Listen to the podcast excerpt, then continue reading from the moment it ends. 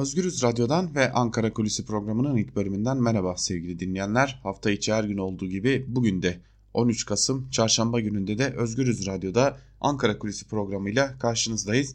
İlk bölümde Ankara'da konuşulanları, bugün Ankara'da beklenen gelişmeleri sizlere aktaracağız.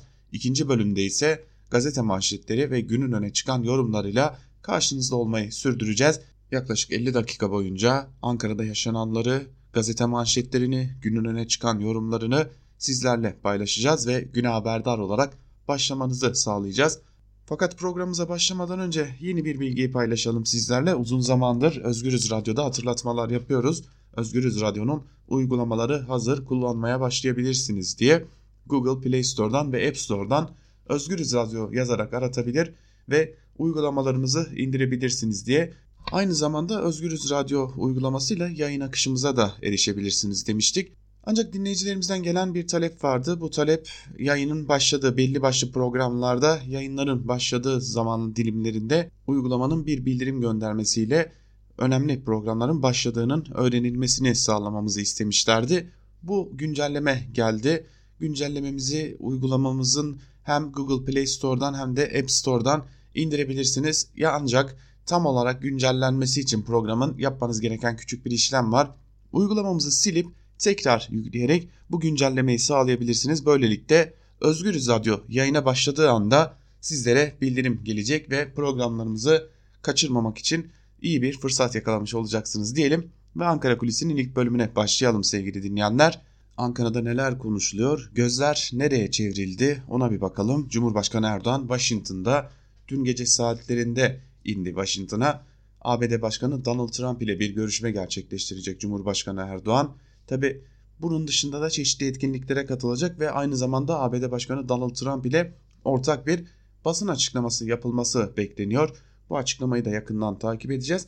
Değerli dinleyenler ancak tam da Cumhurbaşkanı Erdoğan'ın Washington'a ziyaretinin gerçekleştiği ilk saatlerde tam da Cumhurbaşkanı Erdoğan'ın Washington'a uçağının indiği ilk saatlerde gazeteci Ahmet Altan hakkında yeniden tutuklama kararı verildi ve bu tutuklama kararına binaen de evinden gözaltına alındı Ahmet Altan ve Silivri cezaevine götürüldü. Ahmet Altan yalnızca 8 gün dışarıda kalmıştı. Yaklaşık 3,5 yıl süren tutukluluğun ardından 8 gün tahliye sürecini yaşadı ve şimdi yeniden cezaevine gönderildi. Tabi bunlar olayın teknik ayrıntıları ancak dikkat çeken bir husus var. Bu da Ankara kulislerinden edinilen bilgiler böyle sevgili dinleyenler. Dün Cumhurbaşkanı Erdoğan ABD ziyareti öncesi Avrupa Birliği'ni de hedef almıştı ve müzakereler bir anda bitebilir de cümlesini kurmuştu. O an bu cümle sadece Avrupa Birliği'ne bir mesaj olarak algılanmıştı ancak AKP'liler bu fikirde değiller. Aslında Cumhurbaşkanı Erdoğan'ın verdiği mesajın net olduğunu düşünüyor AKP'liler ve bu mesajın aslında böylelikle yerine ulaşıp ulaşmayacağının test edileceği aslında Batı ile yeni bir dönemece girilip girilmeyeceği bu sancılı dönemin Cumhurbaşkanı Erdoğan'ın tabiriyle bu sancılı dönemin atlatılıp atlatılmayacağı ve atlatılmaz ise neler yapılabileceğinin neler yaşanabileceğinin bir ön göstergesi olarak dikkat çekiyordu. Ve AKP'liler arasında biliyorsunuz daha önce de sizlere aktarmıştık Ahmet Altan, Nazlı Ilıcak gibi tahliyeler ve aynı zamanda kimi gazetecilerin tahliyeleri, yargı reformu paketleri Batı ile kötü olan ilişkinin toparlanması ve yalnız Türkiye rolünden çıkılması için bir hedef olarak belirlenmişti. Ancak AKP'liler bu noktada AB'den, Avrupa Birliği'nden ve Batı dünyasından olumlu adımların gelmemesi nedeniyle Türkiye'nin ilişkileri daha da sertleştirme yoluna gidebileceğine dair önemli mesajlar vereceğini dile getirdi. Müzakereler bir anda bitebilir cümlesinin aslında ilişkilerin çok daha sert ve çetrefilli bir döneme girebileceğinin mesajı olduğunu belirtiyor. Adalet ve Kalkınma Partisi'ne üye olanlar hatta Adalet ve Kalkınma Partisi içerisinde önemli roller alan bazı isimler öte yandan Ahmet Altan'ın yeniden tutuklanma tarihinin ve saatinin de dikkat çekici olduğunu ve bu yönlü adımların atılabileceğinin de bir mesajı olduğu AKP kulislerinden edindiğimiz bilgilerden bir diğeri. Tabi tüm bütün bu konuşulanlar aslında bugün biraz ABD ile yapılacak görüşmelere de bağlı. Türkiye yüzünü yeniden batıya mı dönecek yoksa tamamen doğuya dönecek ve artık Rusya ile olan ilişkilerini daha ağır bir şekilde ilerletecek mi sorusunun da kısmi cevabının bugün ABD Başkanı Donald Trump ile yapılacak görüşmenin ardından gelecek açıklamalar ve ardından atılacak adımlarla ortaya çıkmasını bekliyoruz.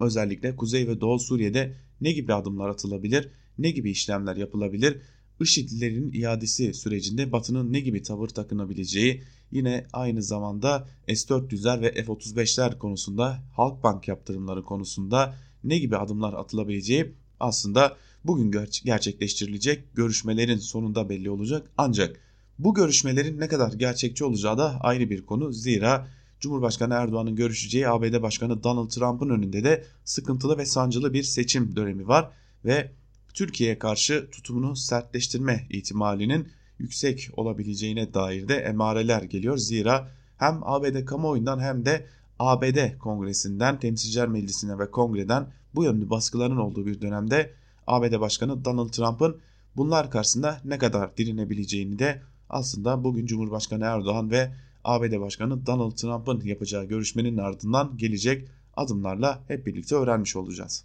Tabi bunlar devam ederken önemli bir diğer gündem maddesi de Türkiye Büyük Millet Meclisi'nde. Türkiye Büyük Millet Meclisi'nde bütçe görüşmeleri sürüyor. Bütçe görüşmeleri her ne kadar kamuoyuna pek yansıtılmasa da komisyonda süren görüşmelere dair çok fazla bilgiler dışarı çıkmasa da çünkü bir yayın yasağı diyebileceğimiz bir durum var. Meclis TV komisyondan yayın yapmıyor. Sadece konuşma yapan milletvekilleri kendi sosyal medya hesaplarından yayınlar yaparak komisyondaki görüşmelerin bir kısmını kamuoyuna paylaşıyor ancak hararetli ve büyük tartışmalar içeren görüşmelerin olduğunu söyleyebiliriz. Gözler bir yandan da komisyondaki bütçe görüşmelerinde olacak. Öte yandan dün Berat Albayrak'ın dikkat çeken bir açıklaması vardı. Hazine ve Maliye Bakanı ve aynı zamanda Cumhurbaşkanı Erdoğan'ın damadı da olan Berat Albayrak önemli bir cümle kurdu ve şunu söyledi. Ekonomi üzerinde algı oluşturanlara yönelik hukuki süreç başlatılmıştır. Ekonomi aleyhine algı oluşturmaya çalışanlar ile terör operasyonunda algı oluşturmaya çalışanlar birbirinden farksızdır dendi. Berat Albayrak tarafından bu cümle dün geceden bu yana tartışılmaya devam ediliyor. Bir yanda yandaş gazeteciler hayır onu demek istemedi şeklinde bu cümleyi savunmaya çalışırken özellikle ekonomistler üzerinden ciddi bir e, tedirginlik yaratma hedefinin olduğunun anlaşıldığını belirtebiliriz. Bu durum dikkat çekici sevgili dinleyenler. Türkiye'de malum bir ekonomik kriz sürecinden geçiyoruz ve bunun eleştirilmesinin dahi yasak olacağı, dinlendirilmesinin dahi yasak olabileceği hatta tutuklama ve gözaltılara sonuçlanabileceği bir döneme gireceğiz gibi görünüyor.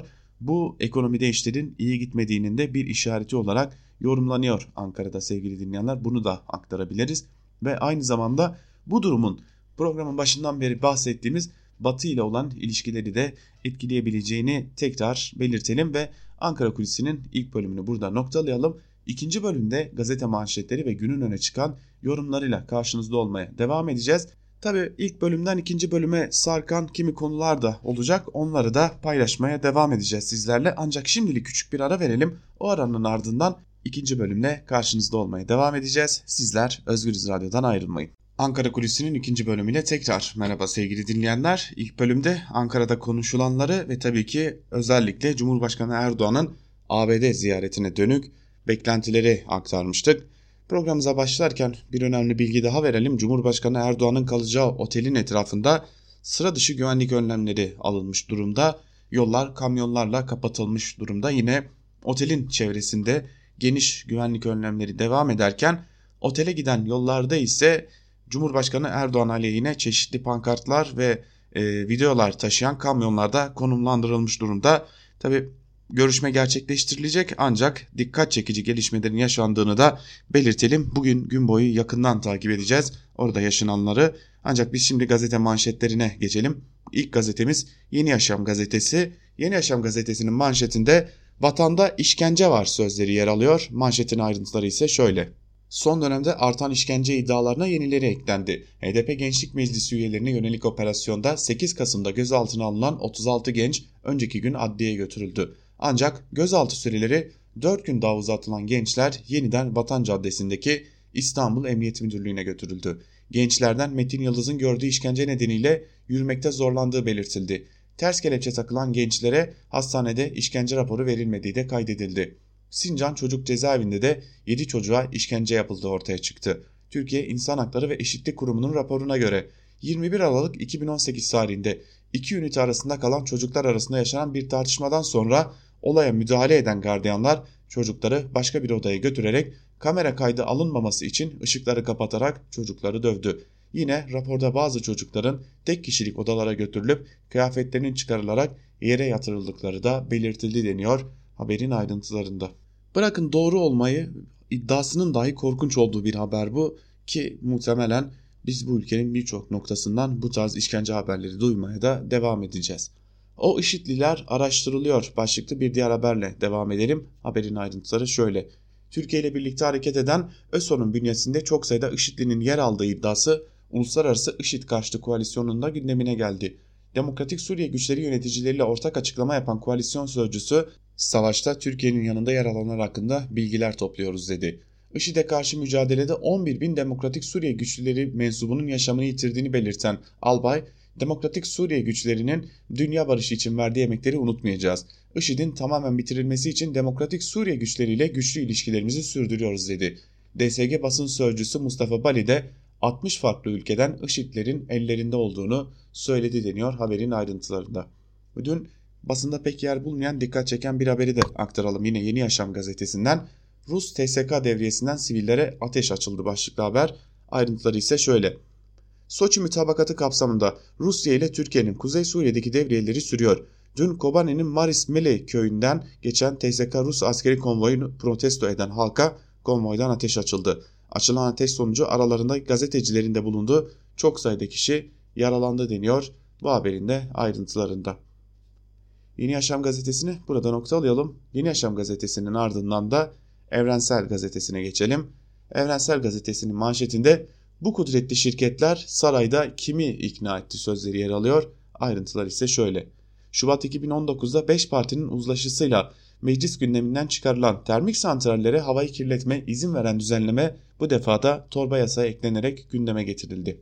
Düzenlemeye tepki gösteren Özel, bu kudretli şirketler sarayda kimleri ikna ettilerse milletvekillerinden güçlü olacaklar ki 2,5 yıllık uzatma almışlar dedi. Adı geçen 13 santralin Çelikler Holding, Ciner Enerji, Konya Şeker Enerji, Limak Enerji, İçtaş Enerji, Bereket Enerji gibi sermaye gruplarına ait olduğunu belirten CHP'li Özel, AKP bu santralleri kapatmak, cezalandırmak yerine vatandaşı cezalandırmaktadır dedi. Öncesinde 3 kez uzatılan izinler tasarı geçerse 2,5 yıl daha kirli hava saçacak. Muhtemelen şirketlerin ismini saydığımızda hepsi size tanıdık geldi. Ayrıntı vermeye bile gerek yok. Bir diğer habere geçelim. Sağlık cep yakıyor başlıklı bir haber var. Onunla devam edelim. TÜİK'in 2008 sağlık harcamaları istatistikleri raporuna göre devletin sağlık harcamalarındaki payı azalırken halkın cebinden yaptığı sağlık harcamaları %19.4 arttı. Tedavi, ilaç ve benzeri amaçlı vatandaşın cebinden yapılan sağlık harcamaları 28 milyon 655 milyon liraya ulaştı. Kişi başı sağlık harcaması 2017'de 1751 lira düzeyindeyken 2018'de %15.9 artarak 2030 liraya çıktı. Türk Tabipler Birliği Merkez Konseyi Genel Başkanı Sinan Adıyaman, orandaki değişimin yıllardır devam eden neoliberal politikaların sonucu olduğunu söyledi. Devletin bu politikalarla sağlıktan tamamen çekilip yükü yurttaşın üzerine yıkmaya çalıştığını ifade eden Adıyaman, bu veriler sağlıkta özelleştirmenin geldiği sonucu gösteriyor dedi diye haberin ayrıntılarını aktaralım. Bolivya'da yerli halklar direniş dedi başlıklı bir diğer haberi de aktaralım. Bolivya'da istifa, istifaya zorlanan devlet başkanı Evo Morales kendisine sığınma hakkı teklifinde bulunan Meksika'ya gitti. Darbe süreci işletilen ülkenin kimi kesimlerinde ise yerli halklar kitlesel gösterilerle darbeye karşı direnecekleri mesajını verdi. Emek Partisi Genel Merkezi Bolivya'da gerçekleştirilen darbe ile ilgili açıklama yayınladı. Açıklamada AB destekli darbeyi kınıyor bütün dünya halklarını Bolivya emekçilerine destek vermeye çağırıyoruz denildi diyor haberin ayrıntılarında. Cumhuriyet Gazetesi ile devam edelim. Cumhuriyet Gazetesi istenmediği ABD'de manşetiyle çıkmış. Ayrıntılarda ise şu cümlelere yer veriliyor. Türkiye-ABD ilişkilerinde büyük bir krizin yaşandığı dönemde Cumhurbaşkanı Erdoğan bugün Trump ile görüşecek. Beyaz Saray'daki buluşmada Trump'ın Türkiye'yi aşağılayan ve S-400 tehditleri içeren iki mektubu, Barış Pınarı Harekatı ve Halkbank dosyasının gündeme gelmesi bekleniyor. ABD ile yaşanan sıkıntı Erdoğan'ın sözlerine de yansıdı. Erdoğan sisli havaya rağmen Trump'ta sorunları çöz çözüme kavuşturulması ve ilişkilerin geliştirilmesi noktasında hemfikiriz.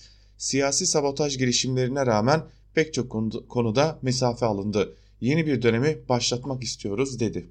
Yine Cumhuriyet Gazetesi'nden bir diğer haber ile devam edelim. Bakanı üzmediler başlıklı bir haber. Ayrıntılar ise şöyle.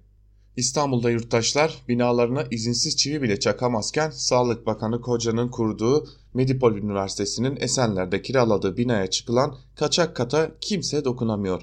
Bina AKP'li Esenler Belediyesi tarafından 2018'de mühürlendi. Ancak kaçak kat aylardır yıkılmadı. Mülk sahipleri kesilen 70 bin lira cezayı kaçak katı biz yapmadık diyerek yargıya taşıdı. İtirazı yerinde gören mahkeme cezayı iptal etti. Esenler Belediyesi ise neden Medipol'e ceza kesilmiyor sorusuna bizim muhatabımız yapının sahibi yanıtını vermekte yetindi deniyor haberin ayrıntılarında. Cumhuriyet gazetesinden bir diğer haberiyle devam edelim. Suudileri geçtik başlıklı bir haber. Ayrıntılar ise şöyle. CHP Genel Başkan Yardımcısı Lale Karabıyık'ın hazırladığı rapora göre kadınlar OECD, Avrupa Birliği ve G20 ülkeleri standartlarının gerisinde. Türkiye'de her 10 kadından yalnızca 4'ü liseyi, biri de üniversiteyi bitirebiliyor. Kadınların yarısının banka hesabı yok. Cinsiyete dayalı şiddete maruz kalma oranı %42, iş gücüne katılım oranı ise %36.1. Türkiye G20 ülkeleri arasında yalnızca Suudi Arabistan'ı geride bıraktı deniyor haberin ayrıntılarında. Dün tam da bu konuya ilişkin olarak bir açıklama vardı. Bizim medeniyetimizde kadın çay getirir, kek getirir diye bir açıklama vardı. Açıklamanın sahibi de Diyanet İşleri Başkanlığıydı. Hatta açıklama yapan da başkanın kendisiydi. İşte bu sorun böyle büyütülüyordu. Bir gün gazetesine geçelim. Bir gün gazetesi fatura ağırlaşıyor manşetiyle çıkmış. Manşetin ayrıntılarında ise şu cümlelere yer veriliyor.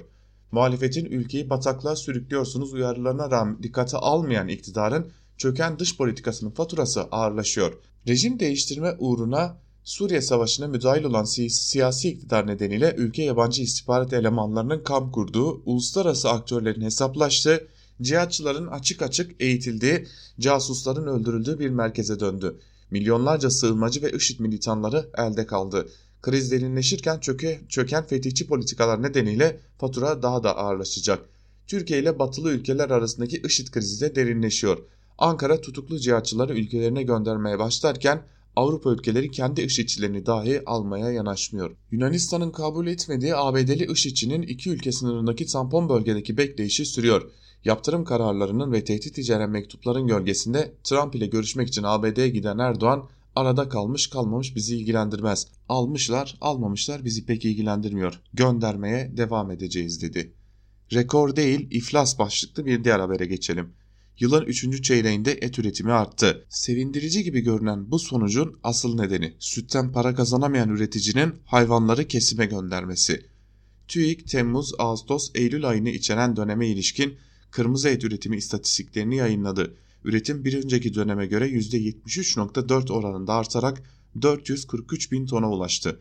Bu artışta Kurban Bayramı etkisi olduğu açıklansa da önceki yılın Kurban Bayramı'nı içeren aynı döneme göre 3. çeyreğe göre de %30.5 oranında artış kaydedildi. Sevindirici gibi görünen bu sonuç bir trajediyi barındırıyor. Et üretimi rekor kırarken aynı dönemde süt üretimi rekor seviyede geriliyor. Bu gerileme Temmuz ayında %8.1, Ağustos'ta %8 oranında. Nedeni artan yem maliyeti, kredi borcu ve karşılığında masrafını bile zor karşılayan üreticinin süt ineklerini kesime göndermesi deniyor haberin ayrıntılarında. Sözcü gazetesiyle devam edelim. Sözcü gazetesinin bugünkü manşetinde o mektubu suratına çarp sözleri yer alıyor. Akşener Trump'la görüşmeye giden Erdoğan'a seslendi. O mektubu suratına çak. Akşener İyi Parti grubunda konuyu şöyle değerlendirdi. Erdoğan durup dururken Atatürk ve İla Osmanlı'yı karşılaştırdı. Boş lafları bırak mektup rezaletine bulmaya hazırlan. Dostun Trump'a git o hadsiz mektubu suratına çarp. Bir diğer habere geçelim yine Sözcü gazetesinden halk makarna ve ekmeği bile veresiye alıyor. Kriz öyle bir vurdu ki ne üste var ne başta. 3 kuruşluk maaşla ayın sonu gelmiyor. Boğaz desen bakkal veresiye vermezse doymuyor, durum facia. İktidar enflasyonu 8.55 diye açıkladı ama gerçek enflasyon çarşı pazarda %30-40'ları buluyor. Başta temel gıda maddeleri olmak üzere her şey ateş pahası. Bir de üst üste gelen zamlar vatandaşın belini kırdı. Sözcü sokağa indi, orta halli vatandaşların yaşadığı mahallelerde nasıl nabız tuttu. Bakkallarla konuştu. Halkın ekmek ve makarnayı bile veresiye aldığı veresiye defteri olmazsa aç kalacakları ortaya çıktı deniyor haberin ayrıntılarında. Geçelim Karar Gazetesi'ne. Karar Gazetesi'nin bugünkü manşetinde Ömer Hoca'nın isyanı sözleri yer alıyor. Manşetin ayrıntıları ise şöyle. Şehir Üniversitesi'nin kampüs yatırımı için kullandığı 400 milyonluk krediye karşılık 1.2 milyar liralık teminatı kabul edilmedi. Kurumun mal varlığına tedbir konulduğu için hocaların maaşları bile ödenemiyor. Üniversitenin faaliyetlerinin yargı eliyle engellenmesine en sert tepki mütevelli heyeti başkanı Ömer Dinçer'den geldi. Ya bu haksızlığı hemen çözün ya da gelip üniversiteyi alın. İstanbul Şehir Üniversitesi 2 yıl önce kampüs alanını yenilemek için bağışçı katkıların yanı sıra Halkbank'tan yatırım kredisi çekti. Söz konusu meblağ için 9 Ekim'de bir yapılandırma planı hazırlanmasına rağmen banka 11 Ekim'de üniversitenin tüm mal varlığına el koydu. Okul yönetimi 400 milyonluk borca karşılık 1.2 milyar lira değerinde teminat gösterdi. Ancak mahkeme borcun 3 katı kadar olan teminatı kabul etmedi. Eski Milli Eğitim Bakanı ve Şehir Üniversitesi Mütevelli Heyeti Başkanı Profesör Doktor Ömer Dinçer'den tepki geldi. Üniversitenin Eylül'de mali açıdan başa baş noktaya geldiğini belirten Dinçer, faizi karşılayamadık çünkü banka gereken parayı ödemedi dedi. Dinçer, bize suçlu gibi değil borçlu gibi muamele edin, ya hukuki haklarımızı kullanmamıza izin verin ya da öğrencilerin, öğretim üyelerimizin itibarını zedelemeyin diye konuştu deniyor haberin ayrıntılarında. Tam bir intikam hareketi var aslında bu yaşananların arkasında zira üniversitenin bir yerde Ahmet Davutoğlu'na yakın bir üniversite olduğu da biliniyor. Dosyadan her gün yeni detay çıkıyor başlıklı bir haberle devam edelim. Rabia Naz'ın durumuna ilişkin bir haber. Rabia Naz'ı ilk bulan kişi bir yıl sonra ifade değiştirerek 11 yaşındaki kızın dirseklerinden güç alıp eve kadar süründüğünü öne sürdü. MHP'li araştırma komisyonu üyesi o zaman niye kan izi yok dedi. Giresun'daki şüpheli ölümün üzerinden bir buçuk yıl geçmesine rağmen dikkat çeken gelişmeler yaşanıyor. Rabia Naz'ı bulan Mürsel Küçük Küçük Al ifadesini sırt üstü halde dirseklerinden güç alıp eve kadar süründü şeklinde değiştirdi. Baba Şaban Vatan kızının yokuş yukarı sürülmesinin imkansız olduğunu söyledi. Türkiye Büyük Millet Meclisi Araştırma Komisyonu'nda bulunan MHP'li Cemal Engin Yurt'ta görüştüğümüz başsavcı ne trafik kazası ne de düşme diyebileceğini söyledi. Süründü deniyor ama kan izi yok dedi. Bir babaya ne neredeyse senelerdir bu acıyı yaşatmanın gerçekten ne gibi bir hukuki karşılığı olacak hepimiz merakla bekliyoruz. Karar gazetesini de noktalayalım. Yandaş gazeteler ile devam edelim. Milliyet gazetesine geçelim. Milliyet gazetesi 3 net uyarı manşetiyle çıkmış bugün. Ayrıntılar ise şöyle. Cumhurbaşkanı Erdoğan Washington'a gitmeden önce ABD, NATO ve Avrupa Birliği'ne önemli mesajlar verdi. O katili anlatacağız. İlişkilerdeki sisli havaya rağmen Trump'la sorunların çözümü için hemfikiriz. PKK, YPG'ye, IŞİD ve diğer terör örgütleri gibi muamele etmesini söyleyeceğiz. Ferhat Abdişahin'in nasıl bir katil olduğunu, görüşmenin yanlışlığını belgelerle anlatacağız. Harekat mütabakatının tam yerine getirilmediğini belgelerle ifade edeceğiz. NATO ne iş yapıyor? ABD ve Rusya ile Suriye'deki samimi çalışmaları sürdürmek istiyoruz. Rusya, Türkiye, İran üçlüsü var. Bunun aynı şekilde yürümesi lazım ama çok daha önemlisi NATO'nun buraya şu ana kadar eğilmediği bu süreci gözden geçirmesi lazım. Liderler zirvesinde bunları tepeden tırnağa anlatacağız. NATO ne iş yapıyor? Bu beşinci madde ne işe yarar? Müzakereler bir anda bitebilir. Avrupa Birliği'nin Akdeniz'deki sondaj çalışmalarına ilişkin kararına kararını kastederek Erdoğan, "Ey Avrupa Birliği, Türkiye sizin tanıdığınız ülkelerden değil. Müzakere masası bizi bağlamaz. Bir anda da bitebilir. Bunları hafife alıyor olabilirsiniz. Bu kapılar açılır. IŞİD'liler gönderilmeye başlandı, gönderilir. Ondan sonra siz başınızın çaresine bakın. Türkiye'ye gözdağı vermeye kalkmayın. Aslında Cumhurbaşkanı Erdoğan'ın Avrupa Birliği'ne yönelik kurduğu müzakereler bir anda bitebilir cümleleri çok dikkat çekiciydi. Zaten bu konu bugün gazete manşetlerinin de gündeminde. Aynı zamanda biz de Ankara Kulisi programının ilk bölümünde bu konuyu ele almıştık. Bu konu uzun süre tartışılacağı ve konuşulacağı benziyor. Hatta bu cümlenin arkasından adımların gelmesi de mümkün gibi görünüyor. Milliyet gazetesinin birinci sayfasına baktığımız zaman Berat Albayrak'ı görüyoruz. Berat Albayrak'a ilişkin haberi aktaralım. Ardından neden Berat Albayrak'ı aradığımızı da söyleyelim. Vergi politikalarının oluşturulmasında görüş bildiren Vergi Konseyi'nin yönetmeliği değişti. Buna göre konseyin onursal başkanı Hazine ve Maliye Bakanı olacak. Konsey üyelerinin 10 yıl deneyime sahip olma şartı kaldırıldı. Konsey vergi sistemine ilişkin görüş ve önerilerde bulunacak ve gerektiğinde buna ilişkin mevzuat taslakları hazırlayacak deniyor haberin ayrıntılarında. Tabi Berat Albayrak ekonomi eleştirenlerle operasyonlarda algı oluşturmaya çalışanlar aynıdır dedi biliyorsunuz. Şimdi bir de haberi aktarırken biz de görmüş oluyoruz ki vergi konseyde nasıl iktidara bağlanır sorusuna bir cevap bulunmuş. Hürriyet gazetesine geçelim. Hürriyet gazetesi eyvah IŞİD'lim geliyor manşetiyle çıkmış. Ayrıntılar ise şöyle. Yıllardır IŞİD'lerin iadesi konusunda hiçbir şey yapmayan Avrupa Türkiye harekete geçince büyük paniğe kapıldı. Fransa Türkiye'nin oyun oynamadığının farkında ve toplu dönüşe karşı olduğunu söylüyor. Olay aşırı sağın propagandasıyla ciddi tartışma konusu oldu. Almanya vatandaşlarını geri çevirmeyeceğini açıkladı. Ancak gönderilen IŞİD'lerin üyeliği konusunda detaylı bilgi isteyerek zaman kazanmaya çalışıyor.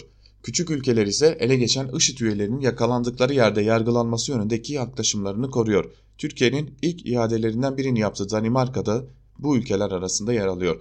Her şeye rağmen Avrupa ülkeleri Türkiye'nin hamlesi karşısında fazla fazla manevra alanına sahip değil deniyor haberin ayrıntılarında.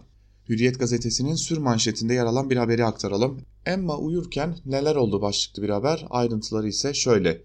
Beyoğlu'ndaki evinin penceresinin önünde cesedi bulunan eski İngiliz askeri istihbarat subayı James Gustav Ed Edward'ın ölümünün ölümünde eşinin ifadesi yeni soruları doğurdu. Edward'ın eşi Emma Wimberg eşim 04.30'da bana uyku hapı verdi. Beraber uyuduk. 05.30'da polis kapıyı çalınca uyandım diyor. Yani olay Emma'nın bir saatlik uykusu sırasında yaşandı. Polis Emma'nın tırnak arasından da doku örneği aldı. Edward'ın arkadaşı 6 hafta önce İstanbul'da görüştüm. İntihar edecek ruh hali yoktu dedi diye de haber aktarılmış sevgili dinleyenler. Geçelim Sabah gazetesine. Sabah gazetesi CHP'den yoksulluğa büyük katkı manşetiyle çıkmış bugün. Her fırsatta yoksulluk edebiyatı yapan Kılıçdaroğlu CHP'li belediyelerin fakirliğe mahkum ettiği binlerce işçiden söz etmedi.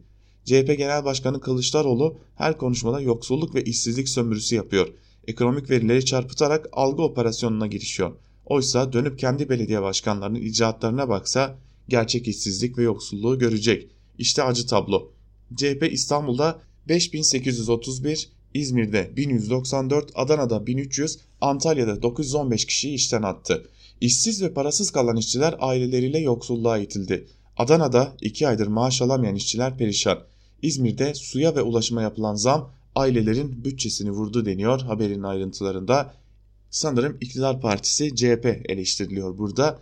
Ee, yoksa ülkenin içerisinde bulunduğu ekonomik krizin sebebi olarak CHP'nin eleştirilmesi tabii ki çok normal.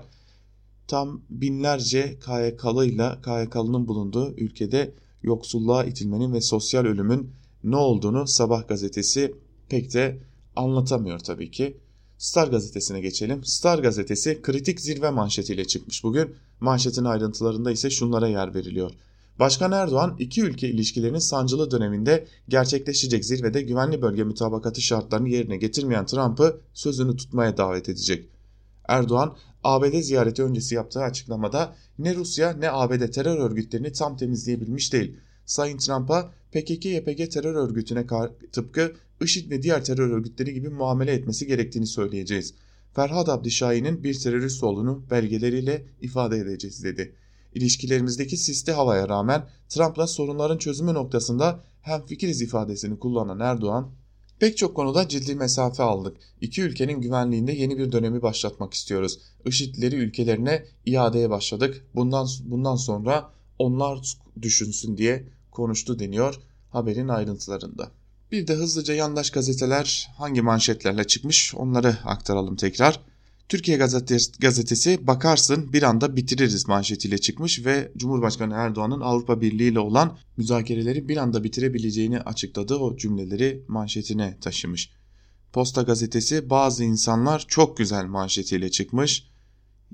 Akşam gazetesi ise Mehmetçik de çift kale manşetiyle bugün okurların karşısına çıkarken Güneş gazetesi ayağınızı denk alın manşetiyle çıkmış. Cumhurbaşkanı Erdoğan'ın kendiyle birlikte ABD Başkanı Donald Trump'a göstermek üzere gösterdiği haritayı bugün manşetine taşımış.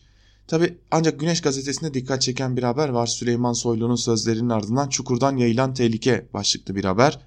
Balat'ta Çukur dizisinin çekildiği sokaklarda 2 yaşındaki çocukların eline silah tutuşturuluyor deniyor. Bu haberin ayrıntılarında nedense Süleyman Soylu açıklama yaptıktan sonra herkesin aklına gelmiş oldu. Yeni Şafak'a geçelim. Yeni Şafak 10 milyon üye sandığa gidiyor manşetiyle çıkmış bugün. Manşetin ayrıntıları ise şöyle. AKP Türkiye çapında bir seçime gidiyor.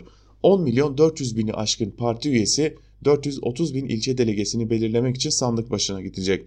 Kasım Aralık'taki seçimde sandıktan çıkacak delegeler AKP'yi 2023'e götürecek yönetim kadrolarını belirleyecek deniyor haberin ayrıntılarında. Yalnız delegelerin yönetim kadrosunu belirleyeceği iddiası baya büyük bir iddia olmuş Yeni Şafak'a göre. Aslında yönetim kadrosunun kimler belirleneceği zaten malum. Ve son olarak Akit'e bakalım. Akit ev hanımları desteklenmeli manşetiyle çıkmış. E tabi Diyanet İşleri Başkanı onu söylerse Akit de bu manşeti atar.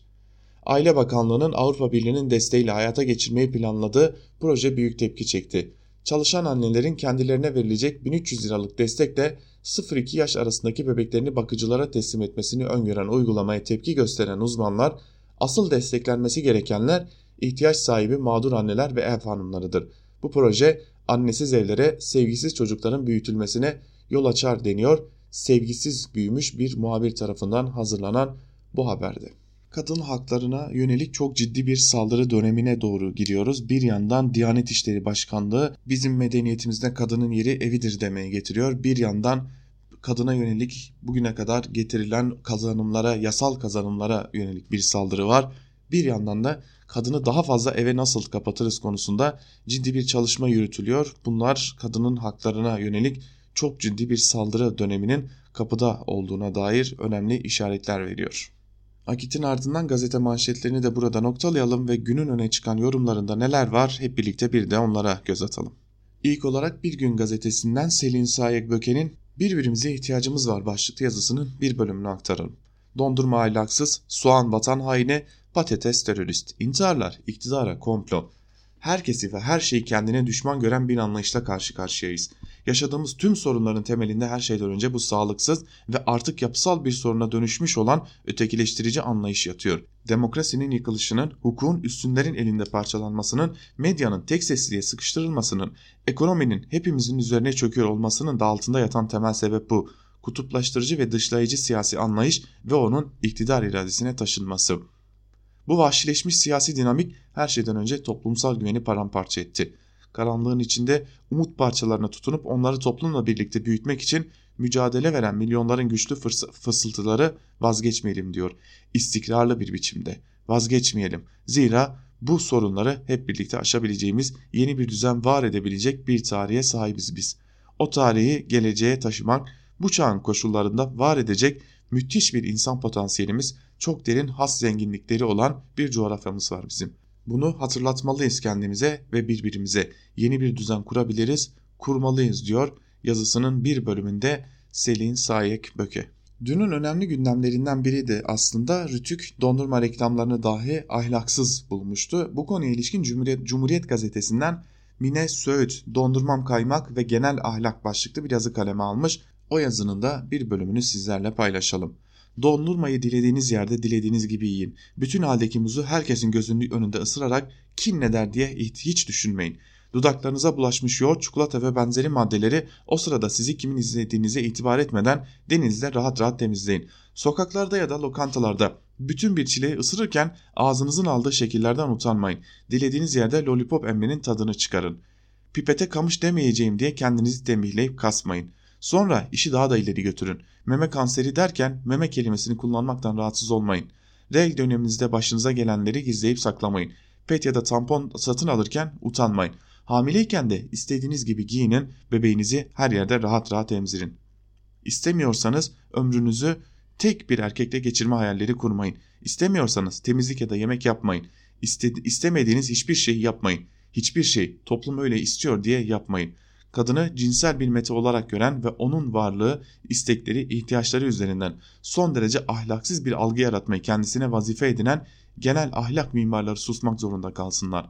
genel ahlakın ulu orta dondurma yalamaktan başlayıp kadının kocasının sözünden çıkmamasına, evinde oturmasına, sesini kısabildiğince kısmasına kadar uzanan geniş ve tehlikeli yelpazesine size biçilen role ve gösterilen yere okalı bir tekme atmazsanız yediğiniz dondurmadan giydiğiniz kıyafete, sosyal hayatınızdan cinsel hayatınıza kadar her şeye karışan, kadının çeşitli doğal halleri üzerinden bir genel ahlak tanımı yapmaya kalkışan ve özellikle dondurma reklamlarında genel ahlak sınırını aşan sorunlar olabiliyor diyebilen eril ve politik ahlaksızlık kendi alanını hızla büyütür ve kadının zaten daraldıkça dar, daralan özgürlük alanı her geçen gün daha da küçülür diyor Mine Söğüt'te yazısının bir bölümünde. Duvar gazetesinden Fehim Taştekin'in Ateşe Doğru Diplomatik Safari başlıklı yazısının bir bölümünü aktaralım sizlere. Cumhurbaşkanı Tayyip Erdoğan'ı şahsen ilgilendiren Halkbank dosyası yeniden masaya inmiş. Türkiye'nin aleyhine iki tasarı Meclis, Temsilciler Meclisi'nden ezici oyla geçmiş. Türkiye'nin Suriye'de önlenmesi gerektiğine dair yazılar sızdırılmış.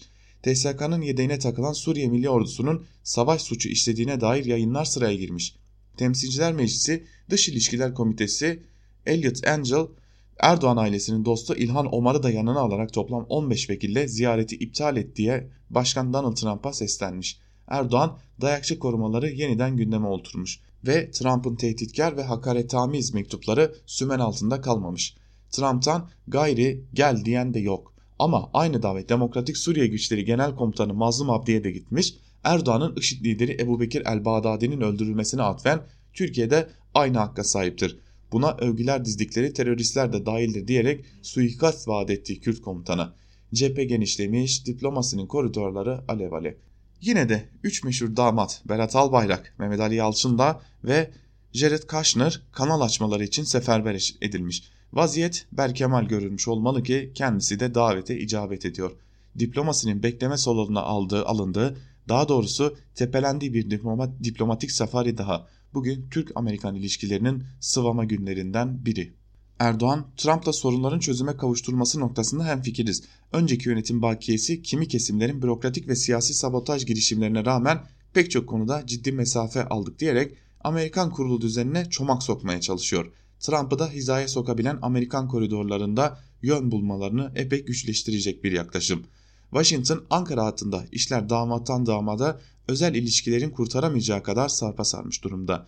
Liderler arasındaki ahbap çavuş, ahbap çavuş muhabbeti bir mekanizma olarak ancak geçici umutlar ve sahte tablolar üretebilir. Hepsi bu kadar diyor Fehim Taştekin yazısının bir bölümünde. Yine gazete duvardan Kemalcan'ın dümeni yeniden dışarıya kırmak başlıklı yazısının bir bölümünü de sizlerle aktaralım. Erdoğan'ın AB'den istendiğini ya veya en azından gösterebileceği sonucu alarak dönmesi verdiklerine bağlı olarak yeni sıkıntıları da gündeme getirebilir. Örneğin artık alandaki masada mütabakatla bağlı olduğu Putin'in her durum için ikna ve idare edilmesi gerekecek. Çünkü ısınmaya başlayan İdlib, ortak devriyeler, Esad ve S-400 hala açık dosyalar halinde duruyor. Türkiye'nin ABD ve Rusya mütabakatları tam yerine getirmediği iddiası İdlib kontrolündeki muhaliflerin yaptıkları açısından kendi önüne de geliyor. Doğu Akdeniz'deki sondaj gerilimiyle tırmanışa geçen Avrupa Birliği ile tansiyon hızlanarak devam ediyor. Sık sık müracaat edilen mülteci kartının yanına sınır dışı edilecek IŞİD militanları da eklendi. Erdoğan, ABD gezisi öncesindeki açıklamasında AB'ye dönük tehdit dozunu arttırdı. Müzakerelerin birden bitebileceği yine kapıların açılıp göçmenlerin gönderilebileceğini söyledi. IŞİD mensuplarının sınır dışı edilmesinden dolayı Batı'nın tutuştuğunu iddia etti. Avrupa Birliği'nin yedekte tutmak için aldığı Türkiye yaptırım kararı eşliğinde gerilimin tırmanması bekleniyor. Bugün yapılan görüşme sonrasındaki açıklamalar ve atılacak tweetler gidişatın nasıl olacağı konusunda bir fikir verecek. Ancak sonuç nasıl çıkacak olursa olsun sonraki gelişmeler nasıl seyrederse seyretsin Erdoğan iktidarı için dış, dış konjektüre bağımlılığın bir sürede devam edeceği anlaşılıyor. İster kaldıraç etkisi yaratacak gerilimler ister baskıyı hafifletecek kazanımlar olsun dış konjonktürün iç politikada kaçınılmaz bir üstünlüğü olacak. AKP iktidarının dış politika meselelerini iç politikada aşırı kullanması hiç yeni bir durum değil. Metropol Araştırma Şirketi'nin Ekim ayındaki anketi Suriye Harekatı sonrasında iktidar ittifakının oylarının 4 puan arttığını ortaya koydu. AKP içindeki bazı isimlerin de bunu umut verici bir ivme olarak yorumladığına dair haberler okuduk. Bizzat Erdoğan tarafından işaret edilen muhalefeti dağıtma hedefine biraz yaklaşıldığını, AKP içinden çıkacak parti girişimlerinin ise durdurulamadığını anladık. soyut olduğunda sonuç alınamayan beka davasını biraz daha somut hale getirmenin, aksiyon katmanın oya tabir edilebileceği ortada. Ancak son yıllarda defalarca uygulanan negatif kaldıraç etkisinin ne kadar güvenilir ve sürdürülebilir olduğu da tartışmalı. AKP uzun bir süre dünyada herkes bizi seviyor diyerek başarısını tarif etti. Şimdi dünyada herkes bize düşman diyerek gücünü göstermeyi deniyor. Erdoğan dünyadaki genel algıyı değiştirerek değil, güçlü liderlerle anlaşabilmesini bir politik başarı olarak sunmaya çalışıyor. Bunlar dış politikanın gerekleriyle dünyadaki yeni konjonktürle ilişkili ama iç politik ihtiyaçlara da karşılık gelen tarafları var.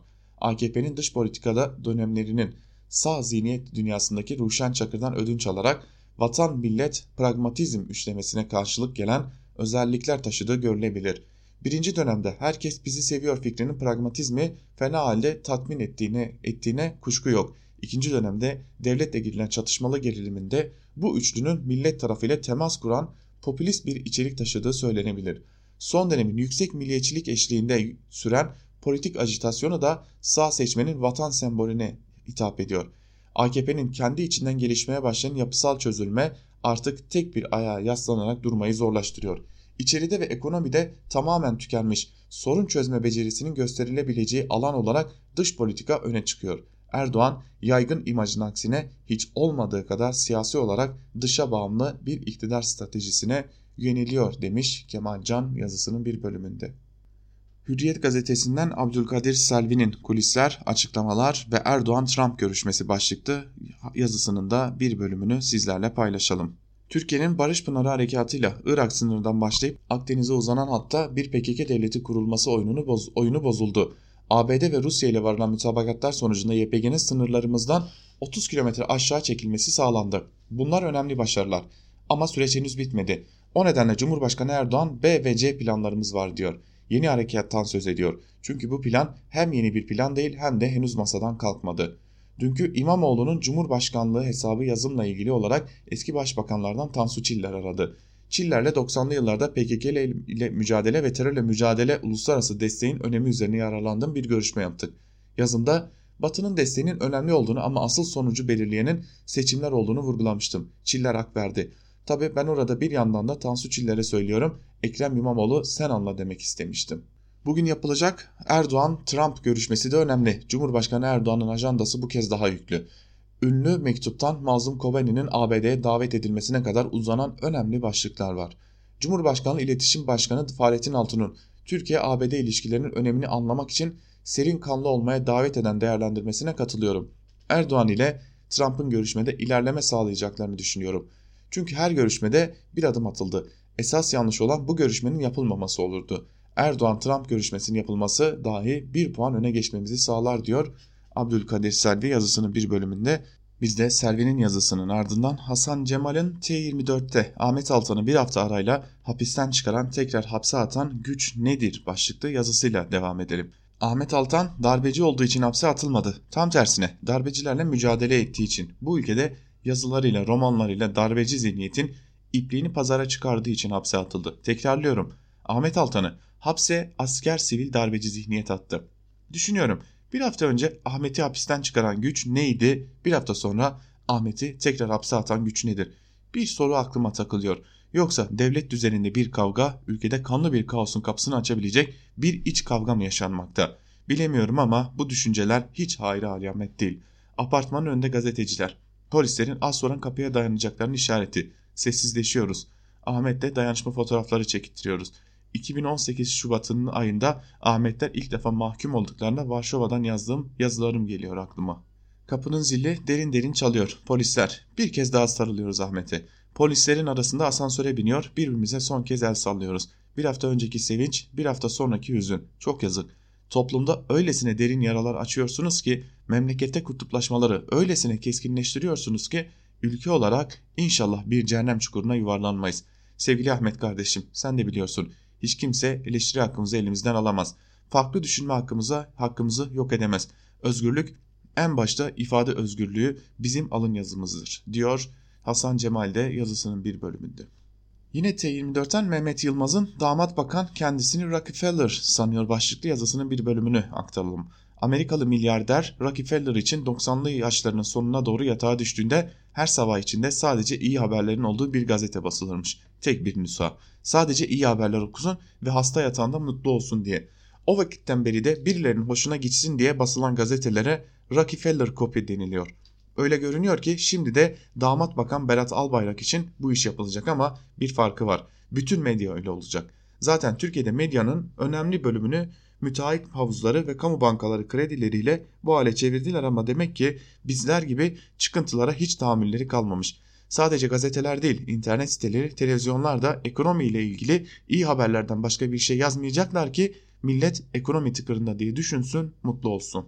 Damat bakan da koltuğunda huzur içinde otursun. Hazine ve Maliye Bakanlığı ekonomi aleyhine algı oluşturmaya çalışanlara karşı hukuki süreç başlatıldığını açıkladı. Bakanlık orada da duramadı. Hızını alamayıp şunu ekledi. Ekonomi aleyhine algı oluşturmaya çalışanlar ile terör operasyonunda algı oluşturmaya çalışanlar birbirinden farksızdır. Lafı fazla dolandırmaya gerek yok. Belli ki damat bak bakanın bakanlığı faşizm özlemi içinde yanıp tutuşuyor. Bir kere bu soyut bir suç tanımı. Böyle soyut bir suç tanımıyla zaten siyasallaşmış bir yargı düzeniyle Türkiye'de neler olur hayal etmemize bile gerek yok. Yaşadık, yaşıyoruz, biliyoruz. Hem ne, hem ne demek algı oluşturmak? Buna kim karar verecek? Söz konusu olan şey ülkenin ekonomisi. Alınan bir ekonomik karar ile ilgili olarak iktisatçıların farklı düşüncelere sahip olmaları son derece normal. Sosyal bilimlerde, fen bilimlerindeki gibi üzerindeki herkesin mutabık olduğu kesinlikle görüşlerin olması mümkün değildir. Konuşulmayınca etin kilosu 20 liraya inecekse memnuniyetle susarım. Susarak asgari ücret 7500 lira olacaksa dilime acı biber de sürebilirsiniz. Şunu söyleyeyim bu işe yaramaz. Bu nedenle yapılacak soruşturmalar ve açılacak davalarla filan kayınpederin pek de demokrat sayılmayacak imajı daha da bozulur. Bir de merak ettim. Damat bakan eleştiri amacıyla yapılan fikir açıklamalarının suç olmadığını bilmiyor mu? Adalet reformu meclisten çıkarken yoksa internetteki alışveriş sitelerinde ucuzluk mu takip ediyordu diye soruyor Mehmet Yılmaz yazısının bir bölümünde. Ve son olarak Star gazetesinden Yalçın Akdoğan'ın Her kriz bir fırsat, her görüşme bir imkandır başlıklı yazısını aktaralım. ABD içinden Türkiye karşıtı seslerin, atakların ve karalama kampanyalarının arttığı böyle bir dönemde Başkan Trump'ın bu görüşmede ısrarcı olması önemli bir tavırdır. Trump adeta bir dalga kıran gibi salvoları geçiştirmeye ve ilişkileri bir hatta tutmaya çalışıyor. Aslında bugün Türkiye-ABD arasında bir krizden önce ABD sisteminin kendi içindeki bir krizden bahsedebiliriz. Trump ile müesses nizam diye adlandırılan güvenlik bürokrasisi arasındaki çekişme sistemik bir krize dönüşmüş durumda. Aynı şekilde Türkiye-ABD arasındaki gerilimden önce de ABD içi aktörlerin arasındaki gerilime vurgu yapabiliriz. Siyasi aktörlerden bakanlıklara, medyadan lobilere kadar birçok yapı arasında ciddi bir gerilim yaşanıyor. Türkiye-ABD arasındaki kriz ve gerilim hattı ABD'nin kendi içinde yaşanan kriz ve geriliminden bağımsız ele alınamaz ve bu halin bir iz düşümüdür. İki ülke arasındaki son sorun daha büyük bir sorunun sadece yansıması mahiyetindedir. Birbirini besleyen bu durum meselenin halini ve yumuşamasını da zorlaştırıyor.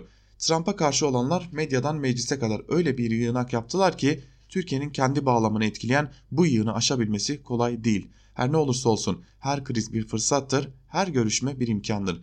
Köprülerin atıldığı, ilişkilerin koptuğu bir ortamda hiçbir mesele aşılamaz. Diplomasiye, müzakere, şans tanımak yeni imkanların doğmasına kapı açabilir. İlişkilerde güvenin sarsıldığı, menfaatlerin ayrıştığı, kızgınlıkların arttığı biliniyor. Ama iyi niyet ve samimiyetle yol alma, orta yolu bulma, birlikte çalışma iradesi olduğu sürece iyimserliği korumak gerekir. Ülkeler arasındaki görüşmelerde karşılıklı algıya göre psikoloji değişiklik gösterir. Hasım ülkeler arasındaki görüşmelerde karşılıklı zararı azaltmak hedeftir. Dost ülkeler arasındaki görüşmelerde karşılıklı faydayı en üst düzeye çıkarmak hedeftir. Türkiye ile ABD düşman olmamakla birlikte çeşitli sebeplerle dostluğu yara alan iki ülkedir. Bu tür dostken sıkıntı yaşayan ülkeler arasındaki görüşmelerde ise hem karşılıklı zararları azaltmak hem de ortak faydayı artırmak öncelikli hedeftir. Kazanılan kaybedilen şeylerden önemlisi güveni ve dostluğu tekrar tesis etmek, ilişkileri hatta tutmaktır. Bugün ABD'deki kurulu yapılardan çok Trump'ın Türkiye için stratejik ortak gibi durduğunu görüyoruz. Üzerindeki büyük baskıyı göğüslemeye çalışan ABD Başkanı hem kendi siyasi var varlığını korumaya çalışıyor hem de Türkiye ile ilişkileri konsolide etmeye çalışıyor. Umarız ilişkileri ileriye taşıyacak ve bölgesel barışa hizmet edecek bir görüşme olur diyor Yalçın Akdoğan yazısının bir bölümünde aslında temennilerde bulunuyor. Ve tabi bir de Türkiye'dekinin aksine farklı kurumlardan farklı eleştirilerin gelmesi alışkın olmadıkları bir durumla karşı karşıya olduğu için özellikle yandaş gazetede yazan isimler bu durumun bir farklılık olduğunu düşünüyorlar ancak tam da buna demokrasi dediğimizi AKP'li yandaşlar ve AKP'liler çoktan unutmuş gibi görünüyor diyelim ve Ankara Kulisi programını burada noktalayalım sevgili dinleyenler. Gün içinde gelişmeler oldukça karşınızda olmaya, gelişmeleri aktarmaya devam edeceğiz. Tabi bugün görüşme trafiğini de yakından takip edip sizlere bu gelişmeleri de aktaracağız. Ankara Kulisi'nden şimdilik bu kadar. Sözü ve yorumu eş yayın yönetmenimiz Can Dündar'a ve Özgür Yorum'a bırakıyoruz. Özgür Radyo'dan ayrılmayın. Şimdilik hoşçakalın.